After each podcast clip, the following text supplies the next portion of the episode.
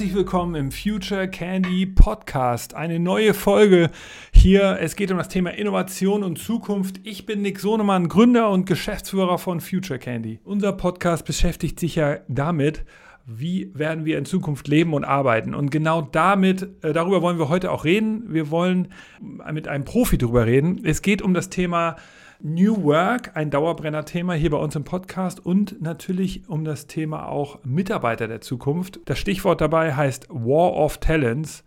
Wir wollen als Firmen natürlich alle die besten Mitarbeiter haben und ähm, da entsteht ja gerade eine Schlacht um diese Mitarbeiter. Und wir wollen das ganze Thema heute diskutieren mit Johannes Liebnau von Alpha Coders. Hey Johannes, schön, dass du dabei bist. Hey Nick. Johannes, wir stellen dich gleich ausführlich vor. Du bist Gründer von Alpha Coders. Alpha Coders ist eine HR Executive Search ähm, Headhunter Firma aus Hamburg. Ihr seid Teil der Career Group, des Career Teams. Dazu werdet ihr, wirst du gleich auch noch was sagen. Ich habe aber eine erste Frage, bevor wir dich ausführlich vorstellen. Ist das, was Alpha Coders macht, nicht ein bisschen anachronistisch? Braucht man wirklich noch eine Firma, die wiederum Mitarbeiter beschäftigt im Personalwesen, die, die, die dann wiederum Mitarbeiter sucht für andere Firmen? Ist das nicht so ein, so ein Geschäftsmodell aus, den, aus der Vergangenheit, aus den 60er Jahren und 70er Jahren? Macht sowas nicht eine AI jetzt in Zukunft, die automatisch die richtigen Mitarbeiter findet? Gibt es da nicht einfach eine coole Software für? Ja, es ist auf jeden Fall eine spannende Frage. Eigentlich sind das gleich drei Fragen auf einmal. Wie lange haben wir Zeit? Ähm, nee, aber Spaß beiseite. Also ähm, geht das über eine AI? Würde ich der, ist die kurze Antwort ja teilweise, aber nein eigentlich nicht. Ähm, und braucht man uns noch? Ja klar, also du hast gerade das Stichwort genannt, War of Talents. Das bedeutet ähm, eindeutig, es gibt viel zu viele offene Positionen und viel zu wenig passende Leute dafür. Und dementsprechend, ähm, ja, man braucht uns. Und ich würde sagen, so die, ähm, die über 150 Kunden, für die wir und für die unsere Gruppe jetzt gerade in diesem Moment arbeitet, die, die sehen das auch alle so. Insofern, ähm, ja, Klare, klare Antwort, ja, man braucht uns noch. Also das Traum-Szenario, dass man so als Personalverantwortlicher im Konzern oder Personalmanager in einem Unternehmen auf einen Knopf drückt und dann ähm, so eine Liste von ähm, Profilen bekommt von Mitarbeitern, die in irgendwelchen anderen Unternehmen arbeiten, die aber vielleicht potenziell wechselwillig sind ähm, und dass irgendeine Software diese das irgendwie analysiert über Weak Signals und aus den Social Media Profilen, weil die in, in, in irgendeinem Muster posten ähm, und sich und deshalb vielleicht interessiert sein können zu wechseln und wenn man sozusagen so jemand wie euch gar nicht mehr braucht, äh, sowas gibt es doch nicht, oder? Ja, also es geht schon so ein bisschen auch in die Richtung von dem, was wir machen oder woran wir hier super aktiv arbeiten. Äh, aber es bedeutet natürlich trotzdem noch nicht, dass du dir irgendwie ne, deinen Kandidatenbaum oder Kandidatinnenbaum irgendwie auf dem Dach hast und dann einfach so die Leute runterpflückst und dann kommst du wieder runter nach der Mittagspause als Personalverantwortlicher und hast die Position besetzt. Also das beileibe noch nicht. Nee. Und, okay. Also noch nicht, habe ich gesagt, ist natürlich Quatsch. Also nicht. Also ich muss auch sagen, wenn es sowas geben würde, hätte ich wahrscheinlich davon gehört. Aber fangen wir noch mal ganz kurz vorne an.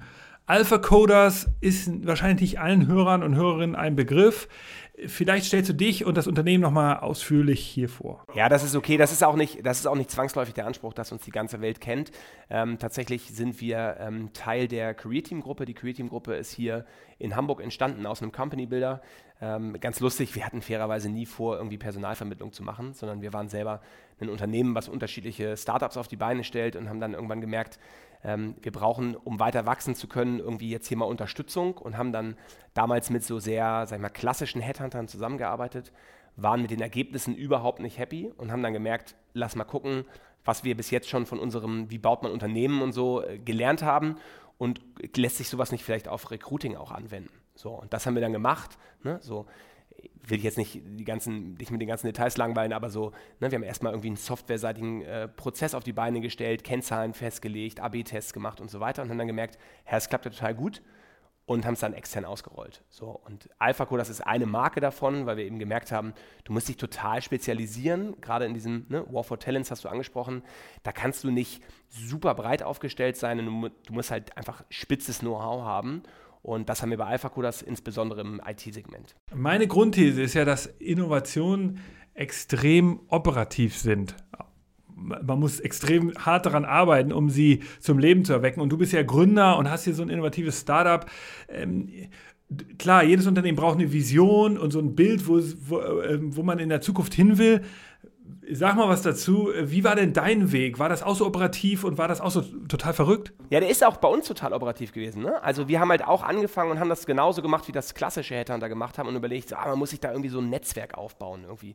Äh, das ist aber jetzt gerade, wenn du jetzt irgendwie Programmiererinnen oder Programmierer suchst, dann ist das nur so bedingt so ein Netzwerkthema, weil also was soll das für ein Netzwerk sein, in dem du jetzt keine Ahnung für äh, in, in Berlin oder Köln irgendwie 15 super Java-Entwickler hast, die nur auf deinen Anruf warten. Also was sollen das für Leute sein? So, so, so tickt ja dieser Markt gar nicht. Ne? Das heißt, du musst erstmal anfangen, dich an dieses Thema irgendwie ranzutasten. Und das haben wir eben gemacht über unsere Software, darüber, dass wir wirklich uns den Prozess genau angeguckt haben. Und äh, mittlerweile sind das 70 Stufen. Du hast vorhin gesagt, es dauert so 60 Minuten irgendwie dieser Podcast, deswegen können wir nicht über alle 70 Stufen, ich, sprechen. Aber nee, Spaß beiseite, da sind so Sachen dabei wie äh, so ganz banale Sachen, dass wir irgendwie 24 Stunden vorm Interview unserer Kandidaten bei unseren Kunden beide Seiten nochmal dran erinnern. Und beide Seiten, beiden Seiten nochmal sagen so, ey, das ist übrigens die richtige Adresse. Ne? Und gerade wenn du für, für größere, größere Companies arbeitest, die vielleicht irgendwie fünf, sechs Standorte haben, das ist, also äh, vorausgegangen ist ein operativer Fehler, nämlich der Kunde ruft an und sagt, ey, sag mal, heute sollte doch Klaus zu uns kommen, wo ist denn der? Und gleichzeitig ruft uns Klaus an und sagt, sag mal, ich bin hier, hier kennt keiner den Herrn Müller, mit dem ich mich treffen soll. Ja, der war da halt am falschen Standort, ne? Dann ist er halt irgendwie nach Essen gefahren und das ist eigentlich in Bochum. So, und das also das ist halt peinlich, ne? Das ist halt peinlich für einen Dienstleister. Und daraus resultieren dann ne, operative, operative ähm, Prozessschritte. Ähm, das mag jetzt noch nicht so besonders innovativ klingen, aber in dem Moment, wo du anfängst, sowas auch über, über Conversions zu tracken, sowas, sowas Daten zu erheben und dann auch deinen Kunden also ich hoffe, keiner unserer Kunden hört jetzt zu, weil wir sagen immer, unsere Kunden, wir erziehen unsere Kunden. Das ist ein bisschen gemein eigentlich, aber ähm, wir erziehen unsere Kunden zum Beispiel dahingehend, dass es total wichtig ist, in, wenn, wenn du gute Tech-Leute äh, besetzen willst, dass du, dass du schnell sein musst, ne? weil Geschwindigkeit häufig mit Wertschätzung gleichgesetzt wird. Und das bedeutet ganz konkret, ähm, dass wir jetzt auf Basis von Daten sagen können, hey, wenn du länger als drei Tage brauchst, um Feedback zu einem Kandidaten zu geben, ne, ist die Wahrscheinlichkeit, dass der sich für dich entscheidet, 70% geringer, als wenn du es in den ersten 24 Stunden machst. So, und das sind so Informationen, die wir hier sammeln und das, das, das ist schon spannend. Und dann kannst du schon gut erziehen, also ich meine steuern und im Sinne des Kunden. Okay, ich, ich, ich habe ja echt hier schon ein paar Sachen gelernt. Ihr seid ja relativ neu in dem Markt. Der Markt ist ja nun, wie gesagt, schon sehr etabliert. Ihr seid ein Startup. Ihr verwendet eine ganze Menge neuer Technologien und Prozesse. Ähm, ihr habt auch äh, vorher gecheckt, wie ihr euch positionieren könnt, damit ihr überhaupt sozusagen in diesem Markt Fuß fasst. Vielleicht sagst du uns einfach noch mal ein bisschen was zu dem klassischen Headhunter-Markt, damit unsere Hörer und Hörerinnen den auch mal kennenlernen können. Beziehungsweise ich, heißt der eigentlich noch Headhunter-Markt oder das sagt man, glaube ich, gar nicht mehr, oder? Headhunting, Recruiting, wie auch immer du das, genau. das nennen möchtest, ja, Personalberatung. Naja, genau. Also so das, das, das klassische Konzept, was auch gerade in diesem ganzen, sag ich mal, sehr ähm, Executive Search Bereich passiert, ist so dieses, dieses schwarze Buch, schwarze Buch-Thema. Ne? Also, Nick, du kommst zu mir und sagst, ey, ich brauche jetzt hier einen neuen Head of Marketing. Und dann sage ich, ne, weil ich ja ein cooles Netzwerk habe, sage ich, ja, alles klar, cool, kenne ich, kann ich dir helfen? Steht hier in meinem schwarzen Buch, darfst du reingucken, kostet 20.000 Euro. So. Und das funktioniert für viele Rollen, im, wenn du so im Bereich C-Level und so weiter unterwegs bist. Und ne, also ich hatte ja eben schon gesagt, wir gehören zu einer größeren Gruppe und da haben wir eben auch Marken, die genau das machen. Das funktioniert aber eben nicht bei solchen Rollen, die total krass speziell sind und die auch total gefragt sind und bei denen du wirklich dann ganz gezielt darauf achten musst, ähm, die Leute erstmal äh, da, da, davon zu, zu begeistern, dass das, was sie jetzt gerade machen, vielleicht schon ganz cool ist, aber es eine andere Möglichkeit gibt, die noch ein bisschen cooler ist. So, und dazu kommt eben die Problematik in diesem Tech-Bereich. Ich weiß nicht, wie viele ähm, deiner Zuhörerinnen und Zuhörer sich so mit der ganzen Thematik Tech-Recruiting beschäftigt haben, das ist halt echt nochmal so, das ist ein bisschen die Paradedisziplin, weil die allermeisten Techies, die haben überhaupt keinen Bock auf HR-Leute. Und das liegt häufig daran, also um auch so ein bisschen die Tech-Leute mal in Schutz zu nehmen, liegt so ein bisschen daran, dass die allermeisten HR-Leute auch gar keine Ahnung von diesem Tech-Thema haben. Ne? Und dann, äh, ne? also ich sehe das hier bei unseren Entwicklern, die ähm, die dann Angebote bekommen für, ne, also wenn, wenn die zum Beispiel mit, in ihrem Profil stehen haben, dass sie JavaScript können, kriegen die Java-Positionen angeboten. So, und das hat halt nichts miteinander zu tun, so wie Apple und Pineapple. Ne? Also das ist völlig, völlig wild. So, und äh, daraus resultiert dieser, diese Abneigung und daraus resultiert auch so ein bisschen der Need und diese Kerbe, glaube ich, in die, wir, in die wir gehauen haben. Nämlich, dass wir neben diesem, diesem datengetriebenen, innovativen Ansatz äh, auch einfach gesagt haben, okay, wir holen uns jetzt erstmal Leute aus dieser Community, die die Sprache der Leute äh, sprechen und die in der Lage sind, ähm, so ein Profil zu verstehen, aber auch die Person dahinter zu verstehen, um die dann wiederum auf Augenhöhe abholen zu können. Ne? Also jeder Kandidat, das sind ja alles Menschen, ne? also du hast ja über AI gesprochen und so weiter und deswegen bin ich da auch mal ein bisschen skeptisch. Ja, wir sind super datengetrieben, aber bei uns arbeiten halt auch wirklich in, in so einem Team, an so einem Auftrag arbeiten fünf Leute. Ne? Also da, da, da passiert auch fleißmäßig eine ganze Menge, weil du eben, und das kann keine AI bis jetzt und ich wüsste auch nicht, wie das funktionieren soll, diese Leute dann wirklich so auch zwischenmenschlich zu verstehen und abzuholen. In den Interviews zum Beispiel fragen die alle genau, ähm, was mache ich denn da genau? Erklär mir das mal. So, und dann musst du eben das, also du musst A, so kompetent sein, auf technischer Ebene, jemandem genau erklären zu müssen, was passiert da und nicht zu sagen, ja, äh, steht doch in der äh, Stellenausschreibung, du äh, programmierst mit äh, Java. So, das ist ja keine Information, das ist so, ne, als ob ich jetzt sagen würde, Nick, was machst du beruflich? Und du sagst so, ja, ich mache so Podcasts. Ja, gut, danke. Na, also ein bisschen, bisschen detaillierter darf es halt schon sein. Ähm, aber gleichzeitig musst du eben auch die Person verstehen und verstehen, passt die persönlich überhaupt rein in dieses Unternehmen, für das wir dann in dem Moment arbeiten. Ne? Denn nur weil jemand die fachlichen Qualifikationen erfüllt, muss ja noch persönlich gar nicht. Schon hochkomplex. Das heißt, äh, noch einmal zum Verständnis für die Situation heute. Ein Startup oder Großunternehmen ruft bei euch an und sagt, wir suchen in unserem IT-Team einen Programmierer ähm, mit gewissen Skills. Ähm, vielleicht sind sie sogar extrem schnell wachsen, suchen nicht nur ein oder zwei, sondern sagen, pass auf, wir brauchen in diesem Jahr 20, 30, 40 Leute. Also, dann ist euer Geschäftsmodell, dass ihr pro Stelle abrechnet und dort auch Geld verdient? Oder macht ihr auch Abos, wo einer sagt, pass auf, ähm, ich will das jetzt nicht pro Stelle abrechnen, ich will einfach eine Pauschale euch zahlen, ja, ja, dafür genau. sucht ihr ja. mir die 20, 30 oder äh, 50 Leute. Wie sieht das aus? Na, das Spannende ist, weil, weil du eben gefragt hast, wie war denn das früher? Häufig gibt es dann immer noch Kunden, die sagen so, ja, ja, hier ist das Stellenprofil, ich, das, damit ist alles klar, oder? Und dann denke ich so, nee, damit ist überhaupt, also was heißt denke ich, ich sage dann, damit ist definitiv nicht alles klar, weil wenn wir euch vertreten sollen, wenn wir euch repräsentieren wollen, dann müssen wir auch verstehen, was zwischen den Zeilen steht. Ne? Und das ist, das ist schon, glaube ich, ein, ein Riesenunterschied, dass wir eben nicht so, ähm, ich sag mal ein bisschen salopp, so Profilschubserei machen. Also so, ja, ich habe hier so ein paar Leute, dann stelle ich mal den mal da vor und dann da und ach so, ja, Nick sucht ja auch noch Leute, ja, dann guckt ihr den auch nochmal an.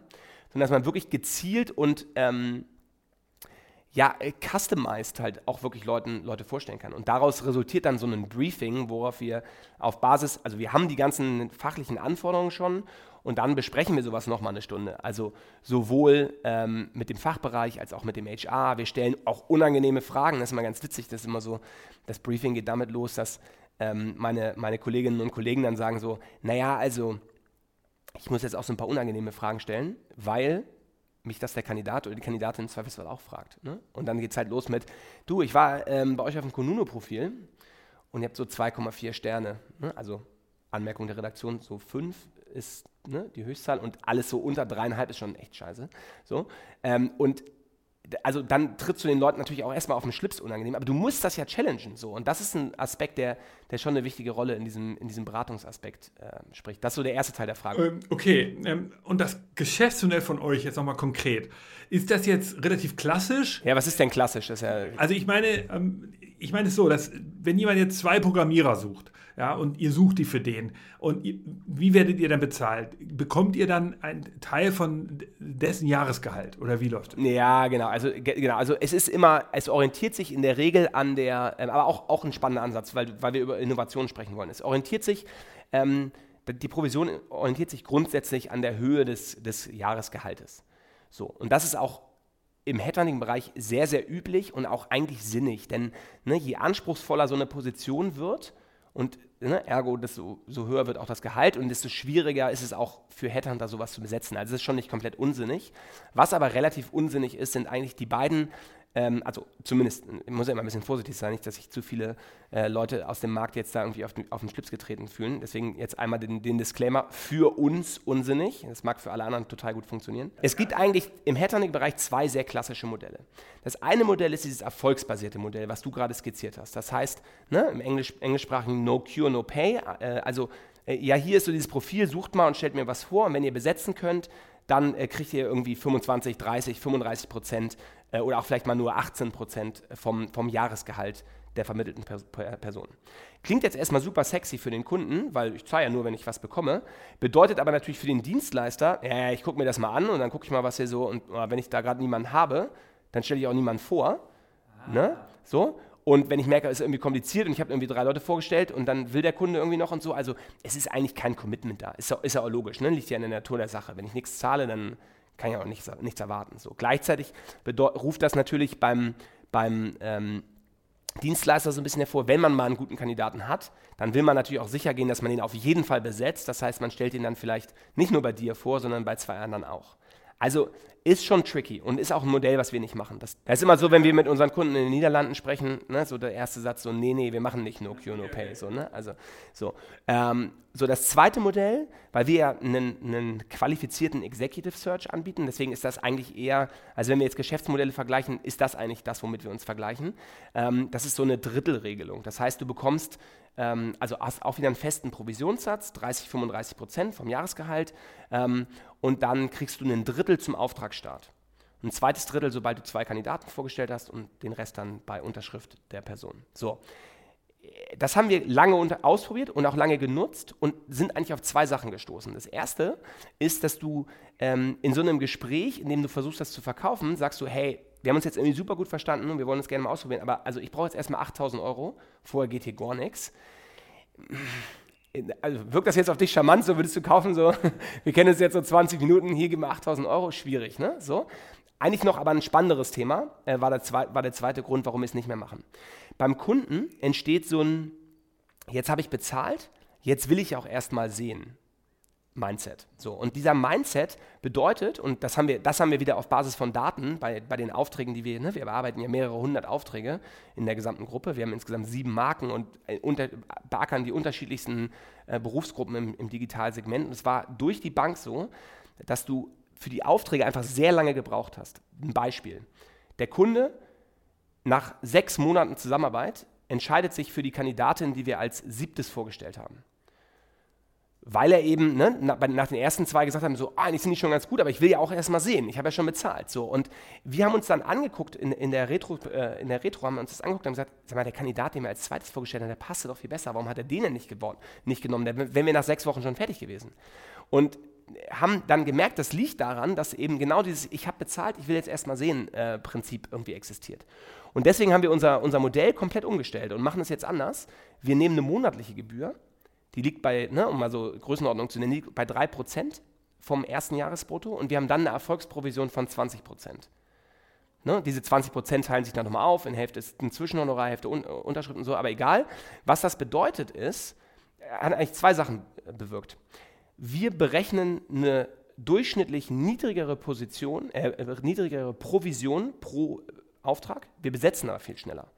Und das ist natürlich businessseitig total spannend, ne? wenn ich jetzt nicht mehr in zwölf Monaten zwei Aufträge äh, besetze und dafür A 35 Prozent nehme, sondern halt nur noch drei Monate brauche und so lange brauchen wir im Durchschnitt äh, und dafür dann aber 29 Prozent nehme, dann habe ich unterm Strich, ne? also einfache Mathematik, habe ich halt mehr Geld verdient. Mhm. Der Kunde ist glücklicher, die Suche geht schneller, die Recruiter und Recruiterinnen sind nicht so abgefuckt, das muss man auch sagen. Ne? Also so eine Suche ähm, also äh, wenn uns Leute aus dem Recruiting äh, zuhören, die könnten das jetzt nachvollziehen, glaube ich. So eine Suche ab Monat drei, boah, die bockt halt auch echt nicht mehr. Ne? Also du, du, das, da wird schon echt schwierig. Du suchst wirklich so die berühmte Nadel im Heuhaufen. Und der Kunde, der, ne, weil du eben, das war ja deine Eingangsfrage, braucht man uns überhaupt noch? Na, natürlich braucht man uns noch, weil ne, also die, die Kunden sind bereit, zwischen 20.000 und 30.000 Euro für so eine Dienstleistung zu zahlen, weil sie eben, weil sie wissen, wenn ich die Position nicht besetze, so schnell wie eigentlich notwendig, dann wird es halt noch teurer, ne? also Opportunitätskosten und so weiter. Das heißt, die Wahrscheinlichkeit, dass mal ein Kunde zu uns kommt und sagt so, ja, also hier in 2022 will ich ein Team haben, das ist so groß, so und so groß, die ist total gering. Der Kunde sagt eher, ja moin, ähm, ich suche jetzt zu gestern, könnt ihr mir helfen? So, ich habe das lustigerweise mal früher übernommen und habe gesagt, ja, ja, du suchst bestimmt auch zu gestern. Und dann haben alle gesagt, nee, ich suche zu vorgestern. Ich fand das total witzig, deswegen erzähle ich das jetzt nicht mehr, weil das sind natürlich auch Erwartungen, die kannst du nicht erfüllen. Ne? Ja, okay, Moment.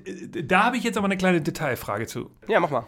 Details ist ja, davon lebt das ja. Also jetzt mal umgekehrt. Ähm, ich bin jetzt also in einem deutschen Unternehmen, also zum Beispiel Kunden, die wir bei Future Candy betreuen, die jetzt nicht aus der Digitalisierungsbranche kommen, die also selber keine Software herstellen, sondern vielleicht aus, aus einer aus dem Retail oder, oder aus dem produzierenden Gewerbe kommen. Und die wollen jetzt also sich transformieren. Die sind also in so einem Digitalisierungsprozess, haben aber natürlich wenig Erfahrung, suchen aber Programmierer, so viel Wissen haben sie schon.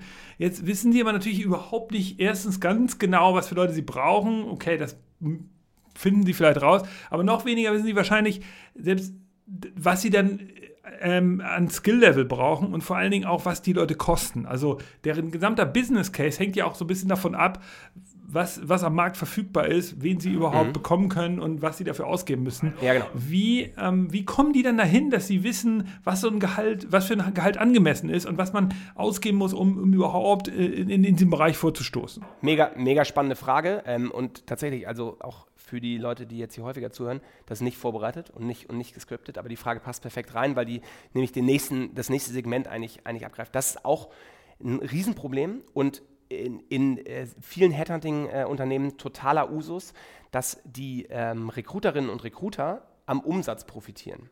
Und daraus resultiert eine komplette Fehlincentivierung, nämlich dieses, ja, also ich habe hier einen guten Kandidaten, der will irgendwie 58k verdienen und ich habe einen, na, der ist ein bisschen besser, aber weiß ich auch nicht, der verdient halt 72, stelle ich den für 72 vor. Der, und ganz häufig ist dann, also dieser Unterschied von irgendwie 14k jetzt in dem Fall, ich hoffe, ich habe die richtigen Zahlen benutzt. Habe ich richtig ausgerechnet? Oder habe ich 58 und 72? Okay, das wäre jetzt blöd. Leute zurückspulen und sagen, der kann nicht mal rechnen. Manchmal ist, es, ist dieser, diese 14k-Gap, ist, ist, ist der andere Mensch das gar nicht wert. So, und ja, oder es steigert ja auch krass die Erwartungen. Ja, total. Ja, mega, klar. So, und, und daraus resultiert natürlich, daraus resultiert ein Problem, ne? weil dann der Kunde die ganze Zeit denkt, naja, die stellen mir die teuersten Leute vor. Und wir haben, wir haben das komplett über den Haufen geworfen, machen das gar nicht. Unsere Recruiting-Teams haben keine Umsatzverantwortung. Wir haben OKRs eingeführt ne? und da geht es um so, um so Sachen wie ähm, Net Promoter Score, also wie wahrscheinlich ist es, dass äh, uns dieser Kunde weiterempfehlen würde. Übrigens auch fragen wir das Kandidatinnen und Kandidaten, ne? also wie wahrscheinlich ist, dass du irgendwie die Tech-Dienstleistung, also die, die Tech-Recruiting-Dienstleistung irgendwie einem anderen äh, Coder oder einer anderen Coderin irgendwie weiterempfehlen würdest. So, auch spannend. Oder wie viel deiner Kunden beauftragen dich eigentlich wieder und so weiter. Und auch das rechnet sich halt am Ende. Ne? Also das ist ja das Ding. Ne? Also nicht, dass ich jetzt hier rüberkomme wie, ja, ja, ich bin jetzt hier der Samariter des, des Tech-Recruitings. Nee, gar nicht. Wir wollen ja auch Geld verdienen, ist ja klar.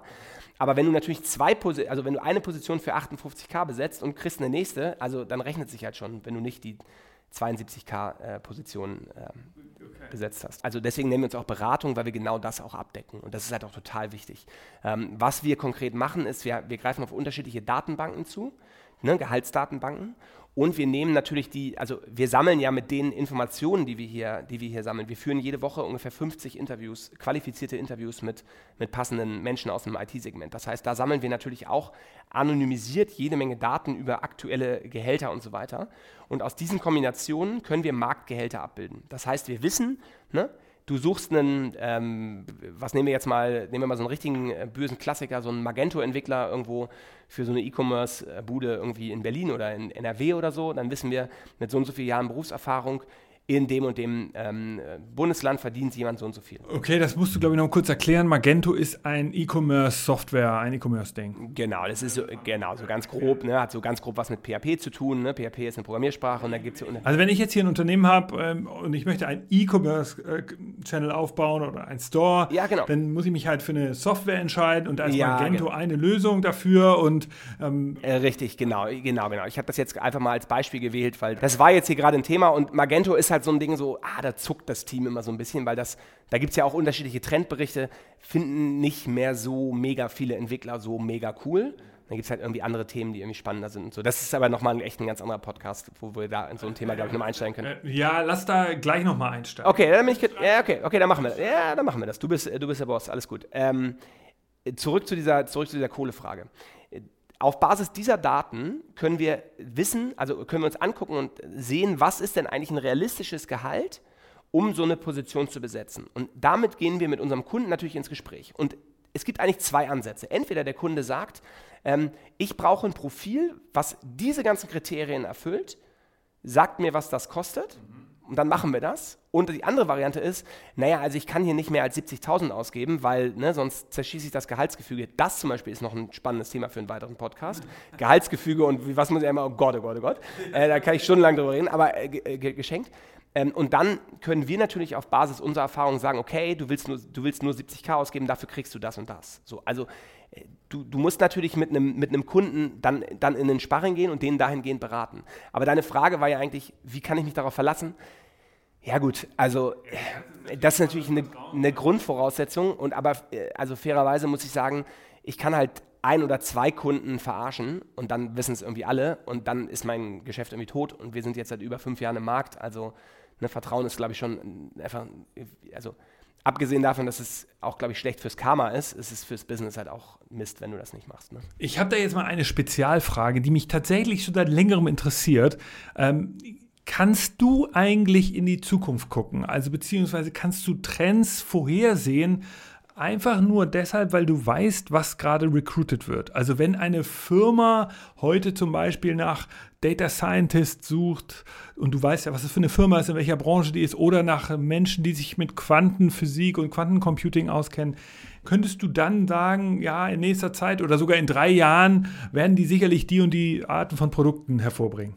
Ja, es ist nicht ganz so langfristig.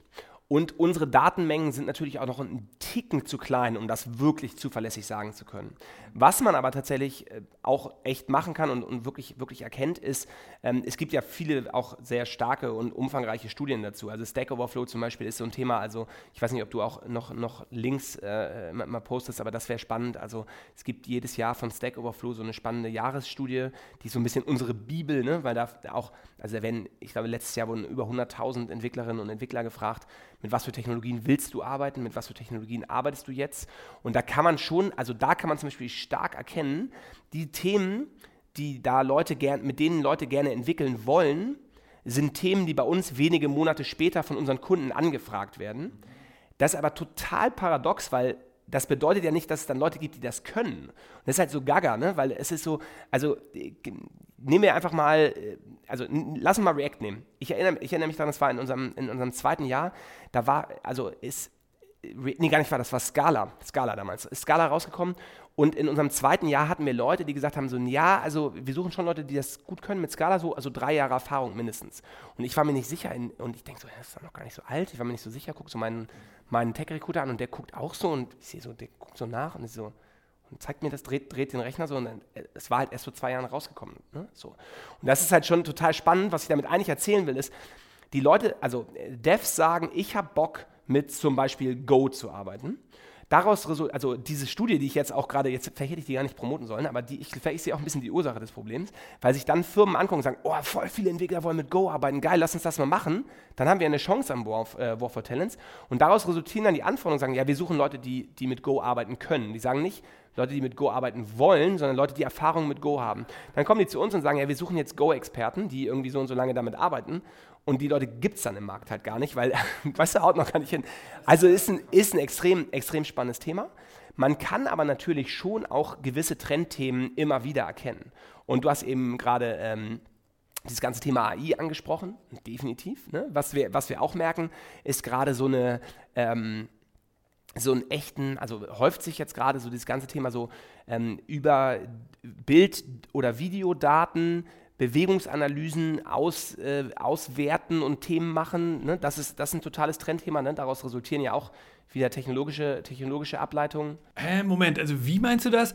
Bewegungsdaten in einem Videocall? Ja, also zum Beispiel im Gesundheitsmanagement total spannend. Ne? Solche, solche Themen sind gerade sind mega, mega Trendthemen. Ähm, und was, was man auch natürlich merkt, ist, dass es gerade ein, ein Riesen-Run in diesem ganzen Thema Datenauswertung, IT-Security, das sind alles Themen, die, die, wo, wo man wirklich merkt, äh, da, da passiert gerade jetzt was. Ne? Auch, auch jetzt durch diese ganzen Homeoffice-Themen, äh, ne? wo alle, ähm, wo natürlich so irgendwie ein bisschen flexibleres Startup gesagt hat, ja, ja, klar, geh mal nach Hause und mach das an deinem Privatrechner. Ne? Und jetzt aber irgendwie die großen, äh, sagen wir, Banken und Versicherungen irgendwie merken so, buh, hier, eigentlich brauche ich einen vernünftigen VPN und wie kriege ich denn das hin und so. Also so Infrastrukturthemen auch extrem spannend. Da kommt, glaube ich, auf uns nochmal eine ganze Menge zu. Also man kann sagen, du siehst die Trends oder zumindest die Themen, die jetzt gerade relevant sind, weil genau das dann am Arbeitsmarkt nachgefragt wird. Ja, aber mit einer, mit, einer, mit einer Verspätung einmal in die eine Richtung und einmal mit einer Verfrühung in die andere Richtung. Ne? Deswegen ist das nicht. Also ich bin nicht derjenige, der jetzt einen, ähm, der jetzt hier bei dir einmal die Woche den Future Podcast 15 Minuten macht und erzählt, das sind die nächsten, das sind die nächsten Trends, weil dafür ist es dann doch einfach zu verspätet und du hast natürlich auch manchmal, du hast natürlich auch manchmal Themen, die dann ähm, großes Funding kriegen und, und, und mega abgehen und dann ein Team aufbauen und nach einem Jahr merken, naja, okay, das war jetzt, war jetzt irgendwie doch nicht. Äh, Krypto, ne, das ganze Blockchain-Thema war ein ziemlicher Run. Jetzt ist es so, dass, also wir haben gerade wieder auch einen, auch einen Kunden, der in diesem ganzen Bereich ähm, ne, Kryptowährung und so eine ganze Menge macht. Ähm, ich würde nicht sagen, dass das nur ein Trend hat, der immer so, ist immer ein bisschen negativ behaftet. Ne? So, sowas halt. Nee, Trend nicht, aber jetzt auch nicht so ein Hype oder so. Also, also nicht etwas, was nur kurz auftaucht, oder? Ja, ja. Nee, nee, nee, genau. genau. Ja, es hatte natürlich so ein Ding, ne, als irgendwie alle über, über Bitcoin gesprochen haben und irgendwie diese Bitcoin, Bitcoin-Millionäre dann irgendwie auf die, auf die, äh, ne, gesagt haben, oh, ich, ich, eigentlich habe ich, dann habe ich nur mal so zehn Stück gekauft und jetzt weiß ich gar nicht mehr, wohin mit meiner Kohle. Da war das natürlich schon so, dass dann auch ne, wir dann hier noch mehr Anfragen zu dem Thema bekommen haben. Aber bevor du dich natürlich, also bevor du dich hinsetzt und sagst, so, jetzt baue ich ein Team auf, jetzt frage ich einen Dienstleister an und so, ist es halt in der Regel auch schon ein bisschen, ein bisschen fundierter. Was wir aber total merken, sind Trendthemen im Bereich War of Talents, also eher auf der Kandidaten- und Kandidatinnenseite. Da merken wir total, was sind eigentlich Themen, die Entwicklerinnen und Entwicklern wichtig sind. Und vor allem so, so auch auf diesem, also ne, in diesem Benefits-Bereich oder in diesem. Ganzen Free-Lunch-Sachen. Ja, ja, genau. Das merkst du total. Und das ist wirklich so, dass wenn wir jetzt, also jetzt ist ja, geht es ja das, zum Jahresende schon, wenn wir jetzt noch in diese Studie reingucken und sehen, na, was ist denen denn wichtig, ist alles überholt. Und wenn die Studie dann irgendwie in einem halben Jahr wieder rauskommt, dann, äh, dann sagen wir, ja gut, das wissen wir doch alles schon lange. Was ein Riesentrendthema ist, also äh, zwei Themen. Erstens diese Remote, diese Remote-Thematik, die war vor Corona schon super spannend und die, ist, die wird jetzt noch spannender, weil jetzt sind viele Leute auf den Geschmack gekommen, gerade im, gerade im Tech-Bereich. Ich bin auch ein tota-, totaler Verfechter von Remote. Wir haben unser Team komplett umgestellt auf Remote First. Ähm, nochmal das Thema Nummer drei, ne? Dritter Podcast. Oder äh, habt, ihr, habt ihr wahrscheinlich schon viel besprochen, aber ähm, ist, also ich bin, ich bin totaler Verfechter davon. Den Schlachtruf äh, Remote First habe ich so noch nie gehört. Äh, Finde ich echt ganz cool. Ähm, ich, also vor allem so in so einem Kontext von einem Marketingwort, also dass man das auch echt so ein bisschen promoten kann. Ja, das ist kein, das ist kein äh, Marketingwort, sondern das ist eher ein, ähm, eher ein Mindset-Wort und was, was auch, was bedeutet, ne? Also ich hätte jetzt gesagt, dass das ist irgendwie typisch New Work. New Work ist irgendwie, weiß nicht, irgendwie alles ist, oder? Da du hast ja bei der Anmoderation auch gesagt, so New York und so, dachte ich so, uh, das wird jetzt, also das muss man schon definieren, ne, was es genau ist. Ähm, naja, wir haben New Work schon mal definiert. Das besteht ja aus so fünf äh, Freedoms, nennen wir das, also die fünf Freiheiten. Und Remote Work äh, würde man da ja unterordnen in dem Bereich Vertrauensarbeitsort, dass man als Unternehmen das halt anbieten muss. Und ähm, ja, ja. genau, darüber gibt es ja, auch eine Podcast-Folge. Naja, Remote, pass auf, Remote First bedeutet für uns zum Beispiel, ähm, wenn wir alle hier im Office sind, äh, dann machen wir es eigentlich trotzdem per Videocall, weil wenn einer noch mal kurz irgendwie raus muss oder dann an dem Tag doch eigentlich lieber zu Hause bleibt, weil irgendwie lieber auf Nummer sicher gehen oder jetzt ne, hier auch, äh, ist ja, ist ja, hier zeitlos der Podcast, aber ähm, es steht mal wieder ein, ein Öffi-Streik an. Ähm, jetzt sagen alle, ach, dann ist er doch nicht so zeitlos, das ist ja letzte Woche erst aufgenommen, weil das passiert ja gefühlt jede Woche, das Thema. Das interessiert mich ja gar nicht, ne? Das, da denke ich, ja, wir sind Remote First, dann bleiben die Leute halt zu Hause. Und Remote First bedeutet auch, äh, wenn ich zu Hause bin oder nicht im Office bin, dann bin ich eben nicht der Outsider, für den jetzt alle ihren Rechner aufklappen müssen, sondern das ist halt, okay, weißt du, das ist so der Mindset. Okay, okay, das ist, das ist ein Thema. Lass mich kurz noch zu, Remote, äh, zu dem Remote-Thema ein, ein Thema sagen. Jetzt haben ja in der Corona-Zeit viele Unternehmen auf Remote umgestellt und viele drehen es wieder zurück. Das ist total, aus meiner Sicht also auch echt nochmal spannend und ich hätte auch Lust, sowas mal, oder ich anders, ich diskutiere das täglich mit unseren Kunden, sowas ist auch spannend für euren Podcast. Ähm, aber was ich eigentlich sagen will, ist, da sind viele auf den Geschmack gekommen und sagen jetzt so, oh, alles klar, das, das macht mein jetziger Arbeitgeber nicht mehr, ich, ich gehe jetzt woanders hin. So, das heißt, das ist ein Trendthema, mit dem du wirklich dir einen Vorteil im, im, im, im War for Talents noch, noch holen kannst. Ein zweites Thema, was wir total merken, ist das Thema ähm, Nachhaltigkeit. Umweltschutz, ne? Engagement fürs Klima und so weiter, solche Themen sind total spannend. Und wir haben jetzt immer mal wieder äh, Kandidaten, die auch gezielt absagen, weil sie sagen, nee, also pff, der, für so einen Laden will ich nicht arbeiten. Genau. Und für so einen Laden will ich nicht arbeiten, muss man dazu sagen. Auch unser Team hat schon, also wir haben ja, unser Team hat hier ein Vetorecht. Das heißt, ne, wir arbeiten auch nicht für jeden. Ne, wir arbeiten zum Beispiel nicht für die Rüstungsindustrie. Ne, also haben wir bis jetzt nicht gemacht und haben wir auch nicht vor. Ähm, aber immer mal wieder, wenn es dann irgendwelche Themen gibt, ne, die irgendwie kritisch sind, fragen wir das Team und sagen, hey, ist okay, ne, wollen, wir, wollen wir für das Unternehmen arbeiten? Und ähm, ne, lassen, die das dann, lassen die das dann checken. Das heißt, ich will damit sagen, damit sind nicht nur Unternehmen gemeint, die jetzt äh, schon von vornherein irgendwie ne, ihren radioaktiven Müll im Meer versenken, sondern es sind halt auch Unternehmen gemeint, die ganz normal unterwegs sind, wo, wo aber Kandidaten zu uns sagen, ja, ich habe mir das mal angeguckt, die machen ja gar nichts in dem Bereich da will ich nicht arbeiten. So, und das ist echt spannend, weil das wieder so ein Thema ist, wo ich denke, ey, es ist so einfach, ein bisschen was zu machen im Unternehmen. Und abgesehen davon, dass man da auch irgendwie was Gutes tut für dieses Thema, ich glaube, hier sind wir uns einig, ähm, bist du halt im War for Talents auch nochmal noch mal echt ansprech, an, an, ansprechbarer. Also klar, wenn du sehr, sehr begehrte Arbeitnehmer hast, also Programmierer, und Programmiererinnen, die, die extreme Skills haben, dann äh, musst du denen natürlich tatsächlich alles anbieten, damit die irgendwie glücklich sind. Aber ich habe noch mal eine andere Frage. Ähm, es gibt ja auch sehr schnell wachsende Firmen. Das hatten wir ja vorhin schon kurz angesprochen. Was ist eigentlich, wenn man jetzt nicht nur so ein paar Mitarbeiter sucht, sondern wirklich pro Jahr regelmäßig 50 Mitarbeiter einstellen will. Wir haben Unternehmen, die rufen mir an und sagen, ähm, bis Ende des Jahres will ich das Tech-Team aufgebaut haben, wir brauchen 120 Leute, könnt genau. ihr das? Ja. Äh, naja, das, das ist ja unglaublich. Das erleben ja auch so viele der durchschnittlichen Arbeitnehmer äh, gar nicht so, dass man irgendwo mal in so einer kurzen Zeit ganze Abteilungen oder Bereiche äh, um 100 Leute wachsen. Insofern echt eine unglaubliche Story. Wie ähm, ist denn da eure Quote? Wie ist das denn, wenn man jetzt 100 Leute einstellen will? Muss man da mit 400 oder 500 Leuten sprechen oder wie ist das? Naja, du interviewst, also genau, die Quoten kann ich dir so ein bisschen erzählen. Ähm, wenn, wenn äh, also so ein bisschen auf, auf den Tech-Bereich äh, allgemein ist es so, dass wir in der Regel so 2,8 Leute ungefähr vorstellen müssen, bis eine Position besetzt ist. Das ist relativ wenig, weil wir ziemlich stark aussieben. So, und für 2,8 Leute, die wir vorstellen, interviewen wir ungefähr 10 so, und dann, ne, und dann kannst du das jetzt mal weiter, weiter hoch, äh, hochpotenzieren. Um, um zehn Leute zu interviewen, müssen wir in der Regel so zwischen 200 und 250 bei sehr komplizierten Positionen manchmal 400 Leute kontaktieren. Um, um 400 Leute zu kontaktieren, müsste ich mir nochmal ungefähr das Fünffache an so Leuten angucken. Also, ne, also das, äh, ja, da, da gibt es eine ganze Menge. Und dann kommen wir nämlich zu dem eigentlichen Punkt. Dann gibt es manchmal gar nicht 2000 Leute, die du angucken kannst. Gibt es halt einfach nicht. Ne? Also wir hängen total hinterher. Es gibt in Deutschland, und deswegen gibt es uns, es gibt in Deutschland viel zu wenig Leute, die Tech wirklich beherrschen. Ne? Und wenn du jetzt in einem, in einem Segment unterwegs bist, äh, wo du vielleicht noch an einem halbwegs unattraktiven Standort bist und eine, und eine komplexe Technologie suchst und du sagst, ich soll da 100 Leute aufbauen und deswegen die Frage, könnt ihr das? Ist dann, die Antwort ist häufig, ja, also wir könnten es theoretisch, aber der Markt kann es nicht. Ne? das ist ähm, spannend. Okay, lass uns jetzt mal gemeinsam in die Zukunft schauen. Ähm, wir wollen ja jetzt auch so ein paar Sachen lernen von dir als Profi aus der Personalerbranche. Es gibt ja hier Zuhörer und Zuhörerinnen, die sagen, ich bin selber Unternehmer oder ich bin in einem Unternehmen und arbeite vielleicht sogar äh, nahe an der Personalabteilung oder dem Personalverantwortlichen. Was kann man denn jetzt von dir so lernen als operative Tricks und Kniffe, was kann man so mitnehmen für sein Unternehmen? Ich, ich, ich will dir mal kurz ein Beispiel geben, was, was mir zum Beispiel mal geholfen hat. Ein Trick, den ich gelernt hatte von Laszlo Bock, äh, von Google. Der war der ehemalige Personalchef von Google. Der hat gerade ein Buch geschrieben, das heißt Work Rules.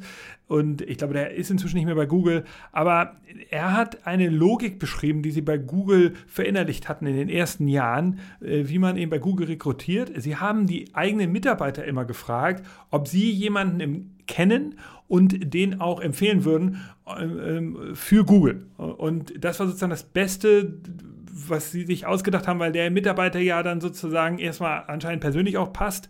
Und ähm, die würden ja niemals jemanden empfehlen, der dann scheiße ist, weil sie ja dann das schlecht auf sie zurückfällt. Und sie haben natürlich auch einen Bonus bekommen. So lief das. Das fand ich irgendwie mhm. interessante Logik. Ja. Gibt es sowas ähnliches ja. noch? Ja, das ist unser größter Wettbewerber übrigens. Ne? Also, wenn ich gefragt werde, ja, wir sind denn so Wettbewerber, sage ich immer, das, der größte Wettbewerber ist so dieses ne, Teammitglieder werben Teammitglieder-Programm. Und das funktioniert halt auch total gut wenn du jetzt dein Team zum Beispiel vergrößern willst. Ne? Weil natürlich ne, gute Python-Leute ne, sind vielleicht auf Meetups mit anderen Python-Leuten unterwegs oder kennen noch aus dem Studium welche oder von der ihrigen Firma und so. Für die Kultur ist es total gut. Also nicht nur fachlich, sondern auch persönlich, weil du weißt, da sind schon zwei Leute, die verstehen sich und so. Total gut, würde ich immer empfehlen.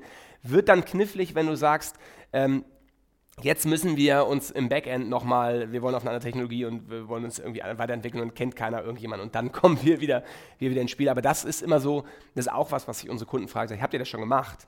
Ja, nee, haben wir nicht. Sag, ja, dann mach das doch erstmal und dann lassen wir uns mal sprechen. Ne? Das, genau, das definitiv würde ich auch immer machen. Äh, am coolsten ist natürlich, wenn du die Leute nicht extrinsisch dafür motivieren musst und sagst, ja, du kriegst jetzt 2000 Euro, wenn, sondern wenn du wirklich eine Unternehmenskultur hast, in der die Leute sagen, ja, ich, ich stehe so hinter meinem Unternehmen, dass ich Bock habe, irgendwie die Leute ne, hier reinzuholen und wir gemeinsam größer werden. Nicht, weil du am Ende irgendwie zweieinhalbtausend Euro sparst, das ist so eine, so eine durchaus gängige Provision, die dann gezahlt wird ne, für, für Kollegen, ähm, die dann andere Kolleginnen und Kollegen werben, ähm, sondern weil du natürlich auch mit so, ja, mit so extrinsischer Motivation machst du natürlich auch mal so ein bisschen irgendwie was kaputt. Ne? Deswegen, hatte, wir hatten ja vorhin schon mal auch über die Incentivierung hier unserer Leute gesprochen. Ne? Wir haben auch nur einen Mini-Bonus und der ist irgendwie Team-Bonus und so und ich bin nicht so, ich bin nicht so Fan davon. Ich habe also ich da auch schon in vorherigen Companies häufiger Dinge erlebt, wo sich dann was auf dem Papier sich total cool anhörte, aber am Ende nicht. Ja, genau. Ich glaube, das kann ich nachvollziehen. Am Ende ist so ein Bonus ja wie eine Steuer. Die Steuer heißt ja Steuer, weil sie etwas steuert. Sie steuert nämlich Verhalten. Und ähm, genauso ist das bei Bonus auch ein wenig. Man kann, wenn man das schlecht organisiert, natürlich so Provis Provisionssucht erzeugen. Das haben wir ja damals im Banking-Bereich auch gesehen. Also äh, da muss man schon genau hinschauen. Ja, genau. Und du musst das natürlich auch nicht vergessen, dass du natürlich daraus, das, also auch vielfach untersucht worden, du schaffst natürlich auch eine gewisse Benchmark. Ne? Das heißt, ne, das ist ähnlich wie mit so Einmalzahlungen wie Weihnachtsgeld und so weiter. Ne? Wenn du 1000 Euro Weihnachtsgeld zahlst, ist die Erwartung im nächsten Jahr 1000 Euro mindestens zu kriegen, um nicht unzufrieden zu sein. Und erst jeder Euro über diese 1000 Euro hinweg führt quasi zu mehr Zufriedenheit. Und das ist natürlich ein Teufelskreis, aus dem kommst du ja gar nicht mehr raus. Ne? Aber du wolltest auch was anderes hinaus. Das ist einer der Tricks. Und der andere Trick äh, ist, sich im Grunde genommen ähm, mehr, also äh, ein, ein Trick. Ich gucke nochmal auf die Uhr. Wie lange haben wir denn Zeit? Ein Trick. Muss ich mich für einen Trick entscheiden? Nee, du kannst doch keine mehr sagen. Okay, also, okay, dann lassen wir, lassen wir. Wir können, wir können, ja, wir können auch so zehn, zehn, zehn Tricks okay, pass auf. Also ich glaube, was zum Beispiel total gut ist, ist sich zu fokussieren, sich zu spezialisieren und lieber qualitativ vorzugehen, als so sehr auf Masse zu gehen. Das bedeutet zum Beispiel, wenn du, in der, wenn du jetzt, ne, wenn du, lieber Zuhörer oder du, liebe Zuhörerin, in der HR-Abteilung sitzt und sagst, boah, ich muss jetzt hier dringend jemanden finden, der irgendwie mein Performance-Marketing macht, dann, äh, genau, dann melde dich bei Alpha Coders und wir kennen da jemanden, die können das und so, aber nee, Spaß zur Seite, dann, ähm, dann, setzt, dann lässt du dich nicht von deinem, deinem äh, Vorgesetzten unter Druck setzen, der sagt, ja, wieso hast du letzte Woche dafür nur, nur 30 Leute kontaktiert? Mach mal diese Woche bitte 100 Leute. Dazu erzähle ich dir gleich eine Geschichte, das ist nämlich bei uns auch so passiert. Sondern du guckst dir die Leute an, die genau passen und bei denen nimmst du dir die Mühe, die wirklich auch sehr personalisiert anzusprechen, also sehr qualitativ und nicht so quantitativ. Und das war, es war bei uns genauso. Ne? Als wir entstanden sind, ähm, vor etwas über fünf Jahren haben wir, hatten wir eine Python-Suche. Python und wir haben wir haben die Stelle nicht besetzt bekommen. Und wir haben gesagt, was können wir denn machen? Das kann nicht wahr sein. Ne? Wir waren irgendwie acht Wochen drauf und haben keine Leute in den Prozess bekommen und gesagt, weißt du was, wir geben Vollgas. Wir schreiben jetzt alles an, weil irgendjemand muss doch Bock auf diese Python-Rolle haben. Wir schreiben jetzt alles an, was bei drei nicht auf den Bäumen ist und bieten ihnen diese Rolle an. Okay, ja, machen wir. Dann haben die alle losgelegt, wie die Feuerwehr. Und wir haben uns am Ende der Woche abgefeiert und gesagt, Alter, wir haben so, so krass viele Leute angeschrieben. Wir hatten in der Woche vorher, glaube ich, 30 und haben dann irgendwie 350 Leute oder so angeschrieben. Total geil. Wir waren mega geflasht. Und als er am Montag wieder, wieder kam und irgendwie das äh, Postfach aufmachten, kam, da war eine Nachricht von Frank Python drin, der geschrieben hat, ey ihr Lieben, danke für eure Nachricht. Ich heiße Python mit Nachnamen, ich kann kein Python.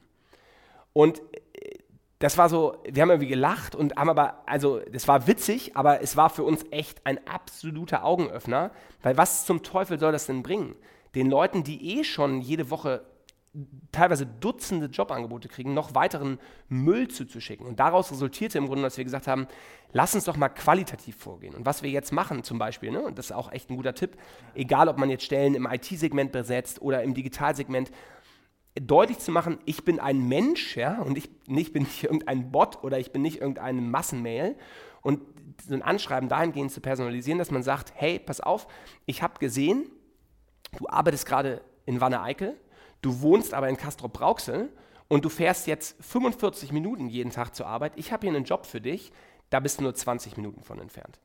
Das ist doch eigentlich ein cooler Ansatz, denn außerdem, ne, du hast die Möglichkeit, dich da karrieretechnisch weiterzuentwickeln. Ich sehe, du bist gerade jetzt Intermediate, die würden dir sofort den Senior-Titel geben mit deiner, mit deiner Erfahrung. Darüber hinaus mit den Technologien, die du und so weiter. So, das, das ist ein Punkt.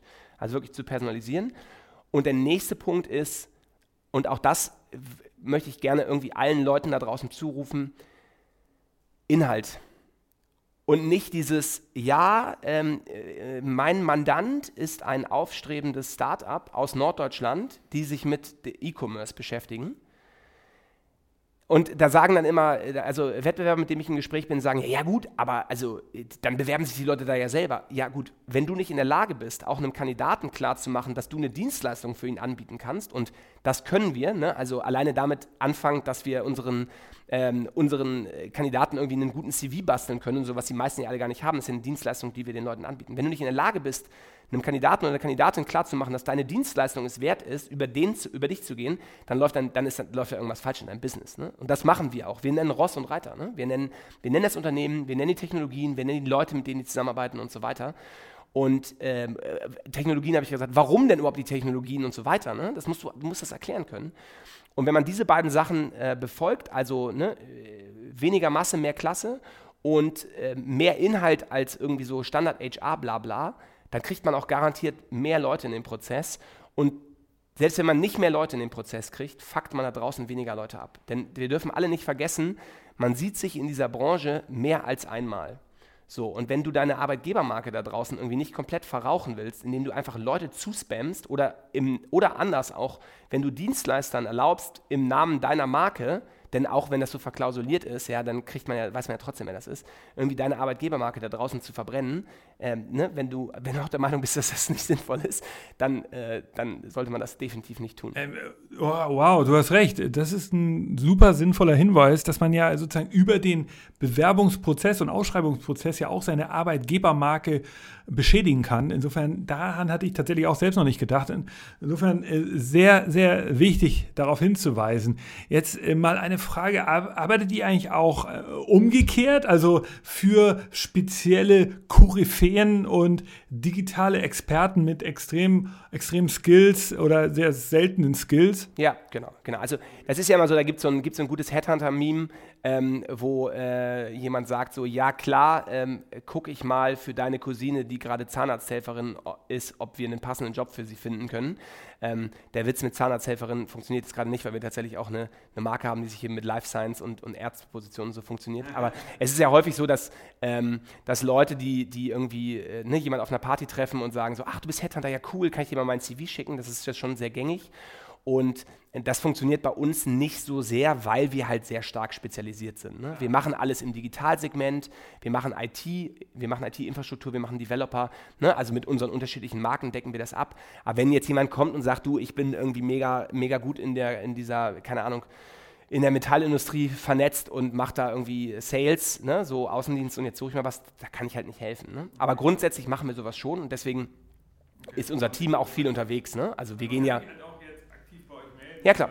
Genau, also man kann auf alphacodas.de gehen, ne, wenn man sagt, so, hey, ich bin eigentlich ein, ein, guter Dev und ich will jetzt nicht mehr irgendwie ne, darauf warten, dass irgendwas Cooles kommt, sondern ich habe irgendwie klare Anforderungen. Sowas machen wir aktiv viel und wir haben ja ein großes Netzwerk an Partnern, die auch konstant Bedarf haben. Ja, aber sonst, andersrum arbeiten wir halt eben wirklich nur mandatiert. Du würdest jetzt also nicht einfach jemanden anrufen und sagen, ähm, ich habe hier jemanden für dich. Nee, nee, genau. Wenn du jetzt Kunden hast, mit denen du, mit denen du lange zusammenarbeitest, dann weißt du, was suchen die denn grundsätzlich. Und dann haben wir, und das ist auch wieder ein Mehrwert, den wir Kandidaten bieten können, wir haben natürlich einen direkten Eintritt in dieses Unternehmen. Ne?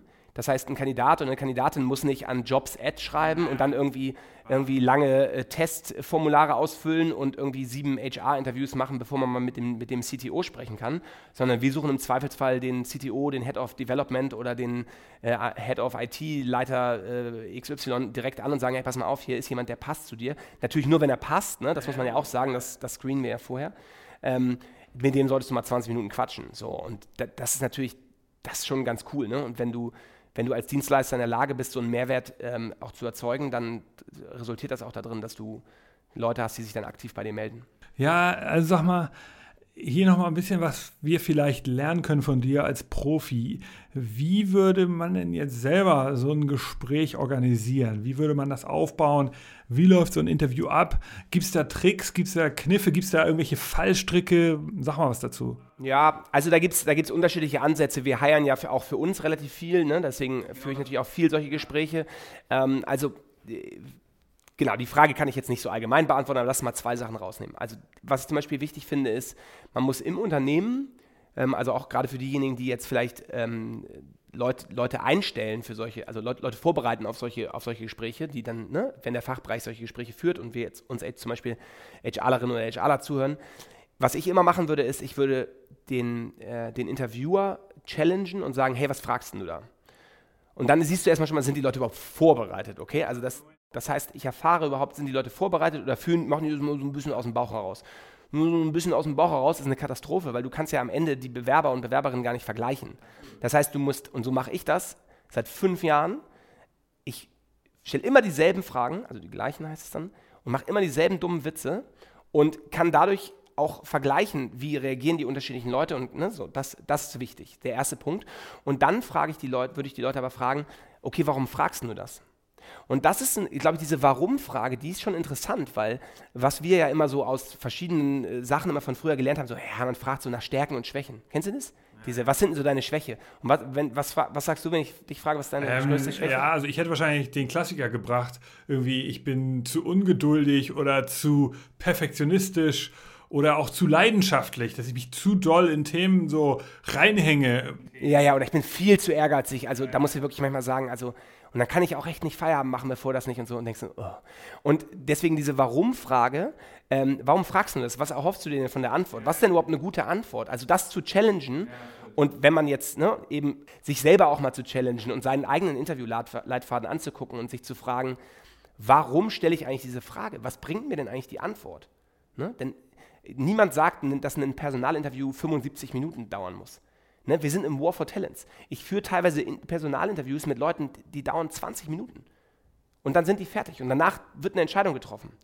Ja, geht es weiter oder geht es eben nicht weiter? So, und, und äh, also ja, Wertschätzung, klar, aber ich, es ist doch keine Wertschätzung, wenn ich nach 10 Minuten merke, der passt hier eh nicht rein und wir nehmen den eh nicht, den noch irgendwie 60 Minuten lang weiter zu quälen. Ne? Deswegen also Leitfaden challengen, inhaltliche Fragen challengen und was ich zum Beispiel, was ich gerne frage, jetzt kommt nicht irgendein Brain-Teaser, ähm, ich mache aber auch einen Brain-Teaser, ähm, was ich gerne frage ist, ähm, wie sieht denn eigentlich dein perfekter Arbeitgeber aus? Und das ist auch eine Frage, die wir hier im Recruiting ähm, für unsere Kunden nutzen. Wie sieht dein perfekter Arbeitgeber aus? Denn daraus kannst du ableiten, ne, also gerade in dem, in dem, also wenn wir das als Dienstleister machen, kannst du ableiten, hat der Kandidat mir jetzt eigentlich die ganze Zeit gerade nur nach dem Mund geredet, weil er da unbedingt vorgestellt werden will. Denn das ist, ne, wir sind ja die erste, erste Eintrittsbarriere ins Unternehmen. Ähm, oder passt es wirklich zusammen? Denn wenn du, wenn du Personalvermittlung nachhaltig betreiben willst, und das wollen wir, und wir haben viele Kunden, mit denen wir seit Jahren zusammenarbeiten, dann musst du auch sicherstellen, dass du den Leute vermittelst, die nicht nach ne, fünf Monaten oder im schlimmsten Fall eine Woche nach der Probezeit sagen, äh, kein Bock mehr. Ähm, ne, deswegen musst du, musst du sicherstellen, dass die Leute da bleiben. Und dafür ist total wichtig, dass die Schlüsselmotivatoren eines Kandidaten, einer Kandidatin mit dem übereinstimmen, was der Kunde eigentlich anbieten kann. Ne, wenn, wenn, du zum Beispiel sagst, oh, ich will jetzt, ja, wichtig, bei meinem Arbeitgeber ist mir wichtig, also ich brauche echt ein Team um mich herum, die in der Lage sind, ne, mich auch mal zu challengen und so weiter. Und wenn du dann weißt, ah, okay, das ist der, den, den haben wir als Senior angesprochen, weil der irgendwie der, derjenige ist, ja, ja, genau so, dann weißt du, ah, das, das wird nichts. Der kommt vielleicht da ins Interview und der kommt auch ins zweite Interview, der kriegt vielleicht auch ein Jobangebot, aber nach vier Wochen haut er wieder ab. So, und dann, ist, dann müssen wir kostenfrei nachbesetzen, ne? also ist in unseren Verträgen so drin. Äh, das heißt, also wir haben da auch keinen Bock drauf. Also, und der Kandidat ist angepisst und der Kunde sowieso. Also es ist eine klassische Lose-Lose-Lose-Situation. Deswegen, das ist halt was, was man dringend vermeiden muss. Also die Frage ist, ne, was ist dir bei deinem zukünftigen Arbeitgeber eigentlich wichtig? Und äh, was ist der Brain-Teaser, von dem du gesprochen hast? Hm, soll ich ihn jetzt verraten?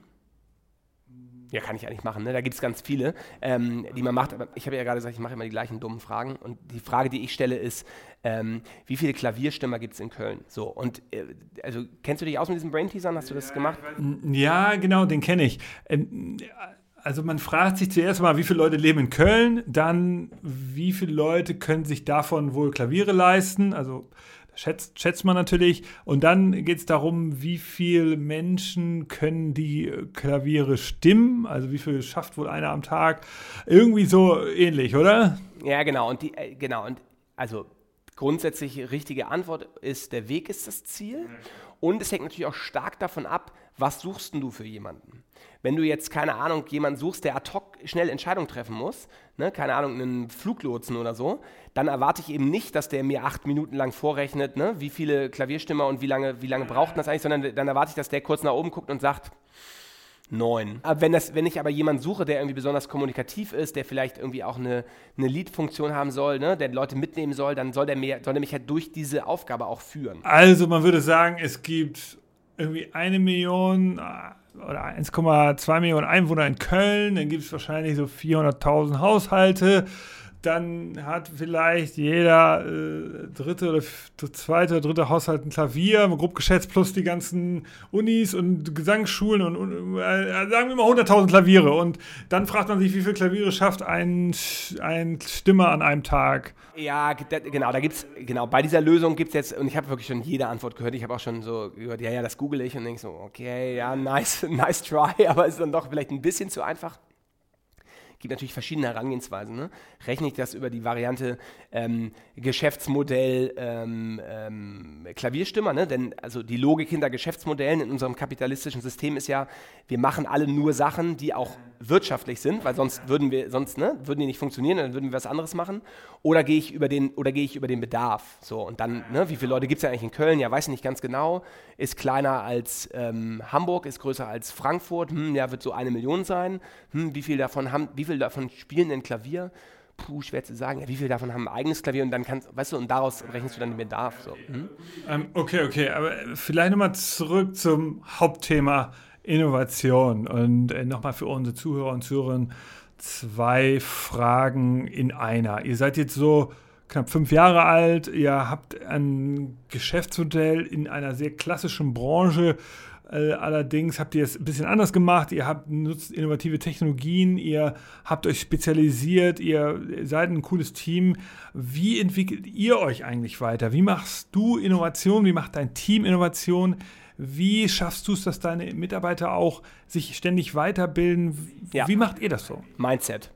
Es ist ein Mindset. Und das ist, glaube ich, also, wie, wie, wie kann man das jetzt beschreiben, ohne Phrasen, Phrasen zu dreschen? Ich glaube, was halt, ich, vielleicht ist es auch, also es sind ja keine gedroschene Phrasen, sondern es ist halt die Wirklichkeit. Bei uns entscheidet immer die beste Idee. Und das ist egal, ob das von einem. Aber wie macht ihr denn das Ideenmanagement? Wie kommt ihr auf Ideen? Naja, du musst halt, du musst Formate schaffen, indem du über inhaltliche äh, Teile deines Prozesses sprichst, in denen du zusammenkommst und in denen du über das sprichst, was passiert. Und es ist halt egal, ob der Werkstudent oder die Werkstudentin die Idee hat oder, oder die Geschäftsführung sagt, so, wir machen das jetzt so. Es muss am Ende die beste Idee entscheiden. Und es muss in den Köpfen von allen Leuten sein, hey, ist das, was wir da gerade machen, eigentlich richtig? Und ich glaube, vielleicht, also die Antwort ist ein bisschen weniger, ja, wir sind die Geilsten, sondern die Antwort ist ein bisschen mehr, unser Geschäftsmodell ist da und das, was wir machen, das hilft halt auch total, weil das, was wir machen, ist echt schwierig. Und wir haben ganz, ganz häufig Jobs, bei denen eben nichts so läuft, wie wir es vorher gelernt haben und wo, wo, wir, wo wir auf einmal nach, nach fünf Wochen oder sechs Wochen einen Kunden haben, der sagt so, hey Leute, ihr, wollt, ihr müsst mir mal Leute vorstellen, was ist denn jetzt hier? Und wir werden quasi gezwungen dazu, das zu challengen. Und dann kommen wir halt in unterschiedlichen Formaten zusammen, je nachdem, welchen Prozessschritt die Leute betreuen und sagen, sag mal, was, was, ne, was, was kann jetzt hier passieren? Und dann kommt eine Idee von links, ja, ich hatte einen ähnlichen Fall, da haben wir das und das probiert, lass mal das probieren. Ja, aber machen wir eigentlich das richtig? Ich sag mal, guck doch mal, ob du so und so. Also du musst wirklich bei den Leuten diesen Mindset kreieren und dann aber natürlich auch damit verbunden eine Fehlerkultur haben, indem du eben nicht nur sagst, ja, geile Idee, cool, machen wir, hat nicht funktioniert, du bist ein Idiot, sondern indem man sagt, ey, Ne? Hat nicht funktioniert, haben wir zwei Wochen Arbeit verloren, haben wir zwei Wochen Zeit verloren, haben wir zwei Wochen Geld verloren. Ist aber, ist aber egal, weil wir sind dadurch besser geworden. Und wie macht man das genau? Und gibt es da so Formate oder setzt ihr euch da zusammen? Wie, wie, macht ihr das? Genau, gibt es erst recht durch diese, durch diese Remote-First-Thematik. ist total wichtig, dass wir tägliche Touchpoints haben mit jedem aus dem Team. Ähm, und da haben wir eben verschiedene Formate, in denen die, die mehr so gegenseitigen Informationsaustausch haben. Wir haben aber auch so Themen, in denen zum Beispiel so ein bisschen crossfunktional die Leute, die zum alle Kunden, alle Leute, die zum Beispiel Kunden betreuen, zusammenkommen und dann in so einem Red Flag, Green Flag Format über Themen sprechen. Zum Beispiel sagen, also Red Flag, ne, ähm, ey, ich habe hier gerade das und das Problem und da habe ich noch keine Lösung für. ähm, lass uns mal gemeinsam überlegen, wie eine Lösung aussehen könnte. Und Green Flag, aber auch, darüber spricht man häufig viel zu wenig, ey, guck mal hier, ich, hat, ich stand vor dieser Herausforderung und mein Team und ich haben das so, so und so gelöst. Geil, lass mal abfeiern, aber überlegt mal, ob das vielleicht bei euch in äh, folgenden Cases auch, auch gut funktionieren kann. Und diese ganzen Daten sammeln wir, das wird vernünftig protokolliert. Daraus entsteht perspektivisch mal, eine, perspektivisch mal eine Wissensdatenbank. Vor allem ist es aber so, du schaffst ein Mindset bei den Leuten. Du schaffst ein Mindset bei den Leuten, dass es halt wichtig ist, um erfolgreich zu sein, sich konstant gegen, gegen, gegenseitig zu challengen und dass es eben auch nicht unangenehm ist zu sagen, sag mal, was macht denn ihr da? Ne? Und das ist eben nicht so, ein, so, eine Situation, wo man sagt, so, der denkt jetzt, wir können das, wir können das nicht und äh, er oder sie kann das alles besser, sondern indem man sagt, ah ja klar, ich erkläre dir das und ne, so und so funktioniert das. Und das, das ist halt wichtig. Wenn man das schafft, kulturell zu verankern, dann, dann kann man halt echt erfolgreich sein. Sind wir da schon perfekt? Auf gar keinen Fall. Aber wir arbeiten halt konstant daran. Ne? Detailfrage nur kurz, wo speichert ihr das? Was ist das für ein Tool? Ja, da gibt es verschiedene, verschiedene Modelle. Wir haben jetzt zum Beispiel gerade angefangen mit Confluence zu arbeiten. Ähm, das ist gerade noch so ein bisschen im Aufbau. Ähm, aber auch so, also so ganz banale Oldschool-Wege. Ne? Das ist jetzt nicht so besonders datengetrieben, aber ähm, solche Meetings werden bei uns protokolliert. Eine Person moderiert und es wird ein Protokoll geschrieben und wenn das Meeting vorbei ist, wird dieses Protokoll versendet. Okay. Und nicht so Legacy, oh, ich muss noch das Protokoll von X machen, sondern ne, also wenn ich zum Beispiel diese Runde ähm, moderiere, wo alle Leute sprechen, die ne, so Kunden betreuen, dann schreibe ich mit und das Meeting ist vorbei, ich drücke auf Senden. So, und dann haben das alle. Ne? Und dann kannst du natürlich wieder über deine E-Mails suchen und so. Das ist jetzt technologisch jetzt nicht so mega geil, aber du hast es halt irgendwo sofort festgehalten. Ne? Okay, und dann nochmal eine letzte Frage. Wie recruitet eigentlich ein Recruiter? Also wie sucht ihr selbst nach neuen Mitarbeitern? Ja, wir suchen schon Leute, die aus dieser Community kommen oder zumindest Bock auf diese Community haben und dadurch irgendwie auch Lust haben, also irgendwie so ein halbweges ne, IT-Basiswissen schon mal mitbringen und dann aber auch Lust haben, sich in diesem Bereich konstant weiterzubilden. Also das ist ja schon auch eine Idee, dass wir eben Leute ne, mit, mit Community viel in diesem Bereich ähm, äh, reinkriegen. Ähm, genau, also erster Weg ist natürlich, ne, wir fragen unsere Leute und sagen, hey, kennt ihr nicht noch jemanden? Äh, und ansonsten ist es tatsächlich auch so, dass wir ähm, viel über so Post and Pray gehen. Ne, weil das tatsächlich auch Rollen sind, auf die sich Leute aktiv bewerben. Also wir posten das auf unserer Job. Post and Pray ist der alte Weg, ne? Du postest und dann betest du das, also du, du, du ne, veröffentlichst es irgendwo und dann betest du, dass sich irgendjemand meldet. Ähm, wenn, du wenn wir aber natürlich einen, ähm, wenn wir natürlich wirklich einen konstanten, also wir haben ja immer einen konstanten Bedarf, aber wenn wir wirklich eine konkrete Rolle besetzen wollen, dann machen wir es so, wie wir es für unsere Kunden auch machen. Das heißt, wir setzen einen Executive Search auf, wir haben eine eigene Abteilung bei uns, die dann auch Internal Recruiting macht. Ähm, und die behandelt uns wie einen Kunden. Und ja, wir sind meistens schlimmer als unsere eigenen Kunden, ne? weil wir dann in so Briefings reingehen und sagen, ey, ganz ehrlich, es kann doch nicht dein Ernst sein, dass du mich jetzt so briefst. Wir würden doch jedem Kunden sagen, sag mal, wie briefst du uns, dann bist du überhaupt nicht vorbereitet. Jetzt, du weißt doch, dass die Frage kommt, bereite ich mal, bereite ich mal darauf vor. Das machen wir so, ne? Genau.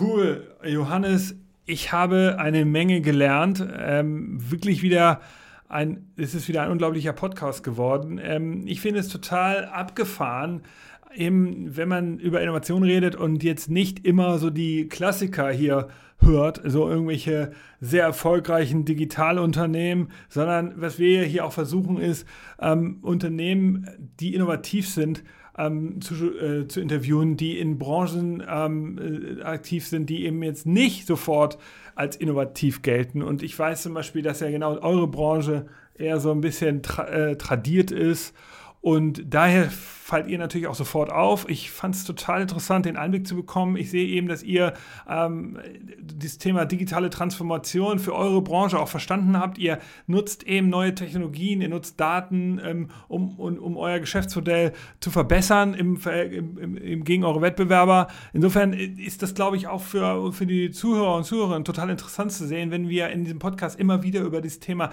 digitale Transformation, Strukturwandel reden. Hier sieht man es mal live bei der Arbeit Arbeit, wie ein Unternehmen sozusagen in einer B2B-Enterprise-Welt ähm, sich gegen Wettbewerber durchsetzt, einfach indem sie Sachen anders machen, moderner und auch mit, mit Technologie unterfüttert. Und natürlich hast du auch über den persönlichen Austausch geredet, dass es eben nicht alles nur technisch ist, sondern es geht am Ende auch um, um die Klassiker wie Offenheit, Kommunikation und, und natürlich ähm, äh, diese ganzen Sachen. Und das hast du ja auch eben schon erzählt, auch wenn man remote arbeitet. Das funktioniert lustigerweise jetzt besser, ne? Also es funktioniert besser als dieses so, lass uns mal krampfhaft in einem Raum reinsetzen, ne? So und äh, letzte, letzte, letzte Anekdote dazu, wenn du so in so einer Runde zusammensitzt, zu fünft, wenn dann irgendjemand sagt so, oh, ich glaube, ich bin in diesem Meeting hier falsch, aufsteht und geht, ist das eigentlich von der Kultur her genau richtig, aber es ist schon ein bisschen awkward. Ne? In so einem Videomeeting tausendmal einfacher. Ne, hatten wir jetzt gerade wieder so einen Fall, wo der Kollege sagt, ey, ganz ehrlich, ich habe das Gefühl, du, du und du, ihr habt schon, ihr wisst genauso viel wie ich. Ähm, ich glaube, es ist jetzt sinnvoll, wenn ich was anderes mache. Und alle, jo, okay. Und dann ist er raus und es war überhaupt kein Problem. Das muss man halt auch machen. Ne? Also, und das ist remote schon auch einfacher irgendwie. Wir setzen uns halt einfach nicht mehr in Config. Wir setzen uns nicht mehr in Config. Was wir aber auch machen, wir haben viel über Remote gesprochen, ist, es gibt jetzt auch ähm, äh, befohlenen Spaß. Ne? Also einmal im Quartal kommen wir alle zusammen, also auch die Leute, die an anderen Standorten sitzen. Ähm, wir kommen alle zusammen und ne, setzen uns dann ne, unter den selbstverständlich geltenden Abstandsregeln äh, zusammen, essen eine Pizza und quatschen mal auch in echt, weil man muss den Kontakt natürlich auch in echt äh, in echt halten. Das ist natürlich auch schon wichtig. Ähm, absolut. Ähm, Johannes, ich, ich habe doch noch eine letzte Zusatzfrage. Ja, ähm, Siehst du das eigentlich auch so? Wir haben da vorhin schon kurz drüber geredet, über das Thema Trends und Vorhersage. Siehst du das auch so, dass das Thema Health Management jetzt wichtiger wird? So Stichwort Corona. Also vor fünf Jahren haben ja alle Unternehmen ähm, so nach Data Scientists gesucht und haben sich so einen Datenpool aufgebaut und jetzt sieht man auch die ersten Geschäftsmodelle, die halt aus solchen, äh, aus, aus der Arbeit resultieren. Und siehst du jetzt durch Corona, dass Unternehmen sensibilisiert sind für das Thema Hygiene, also jetzt über die, ähm, den Desinfektionssprayer und so hinaus, dass sie sich auch da irgendwie abheben wollen, dass sie jetzt um das Thema Hygiene auch irgendwie eine Wertschöpfung betreiben wollen. Ähm, siehst du das auch? Also wird das auch im IT wichtiger oder ist das jetzt nur nur etwas äh, sehr diffuser Trend, den ich da, da sehe. Genau, wir haben hier bei uns in der Gruppe vor ein paar Jahren ein Venture gegründet, was sich nur mit dem Thema Pharma und Life Science beschäftigt. Deswegen klare Antwort ja. Ähm, wir haben bis vor, ähm, also wir haben in den ersten drei Jahren, würde ich sagen, war, waren Kunden aus dem Health-Segment im einstelligen Prozentbereich und die sind jetzt im zweistelligen Prozentbereich. Wir merken das. Ne? Also es kommen immer mehr Anfragen in diesem Segment. Ähm, ja, aber ich meine jetzt auch bei traditionellen Firmen, also die nicht aus dieser Health-Industrie kommen, die jetzt aber sagen, ey, ich brauche jetzt hier irgendwie in meiner Lagerhalle oder meiner Produktionshalle jemand, der sich damit beschäftigt. Sieht man da sowas? Naja, genau, klar. Also ich habe jetzt gerade das anhand, weil du von, von mir wissen wolltest, so, ne, hast du früh Indikatoren? In dem Fall habe ich das jetzt vielleicht die Frage von vor einer halben Stunde beantwortet. Äh, aber wird das wichtiger? Ja, klar. Und das ist auch eine Herausforderung bei Remote, ne? Ich meine, wenn du die siehst, wirst du ja, kennt wahrscheinlich jeder von euch, wie man sieht, wie sich die Leute dann teilweise auf dem Sofa lümmeln, so. Das ist halt acht Stunden am Tag nicht so geil, ne, für den Rücken. Insofern, solche Themen werden, werden auf jeden Fall kommen. Deswegen, ich glaube, das ist ein totales totales Thema, was, was, was boomen wird. Okay, danke. Wow, wow, wow. Super. Vielen Dank, Johannes, Liebenau von Alpha Coders. Wir machen jetzt hier Schluss, wir hören auf. Ähm, äh, ich habe extrem viel gelernt, ähm, ähm, bin mir sicher, alle da draußen auch. Johannes, wo kann man dich finden, wenn man mehr über dich und Alpha Coders hören will und sich mit dir connecten will? Wer noch weitere Informationen über Alpha Coders finden will, der geht auf alphacoders.de oder folgt uns auf Twitter. Auch alphacoders.de, aber ohne Punkt und so. Alphacoders war schon weg, also alphacoders.de in einem Wort. Da machen wir auch eine ganze Menge. Äh, genau, und natürlich findet man dich, glaube ich, auf LinkedIn, oder? Ja, ich bin auf LinkedIn, auf Xing. Grundsätzlich vielleicht auch nochmal kurz dazu, also wenn, wenn es irgendwelche inhaltlichen Fragen gibt, dann beantworten wir sowas super gerne, auch ohne, dass wir immer gleich erstmal eine Dienstleistung verkaufen. Wenn jetzt mal jemand sagt so, ey, hier, wir fanden das irgendwie interessant mit personalisiert anschreiben, wir würden das so machen, findet ihr das jetzt eigentlich cool oder nicht so cool, dann ja, schick halt einfach mal rüber, ne? So, so, über sowas kann man mal sprechen. Ja, cool, cool, vielen Dank, sehr cooles Gespräch. Gerne, gerne, gerne. Auch eine Branche, wie gesagt, wo wir gar nicht wussten, was da für ein innovatives Potenzial schlummert. Ich hoffe, es hat euch gefallen, dieser Podcast. Gebt mir gerne Feedback, ihr wisst ja, meine E-Mail nick at futurecandy.com, schreibt uns auf unseren Social Media Kanälen oder liked diesen Podcast und empfehlt ihn weiter und abonniert diesen Channel. Vielen Dank. Tschüss. Danke. Ciao.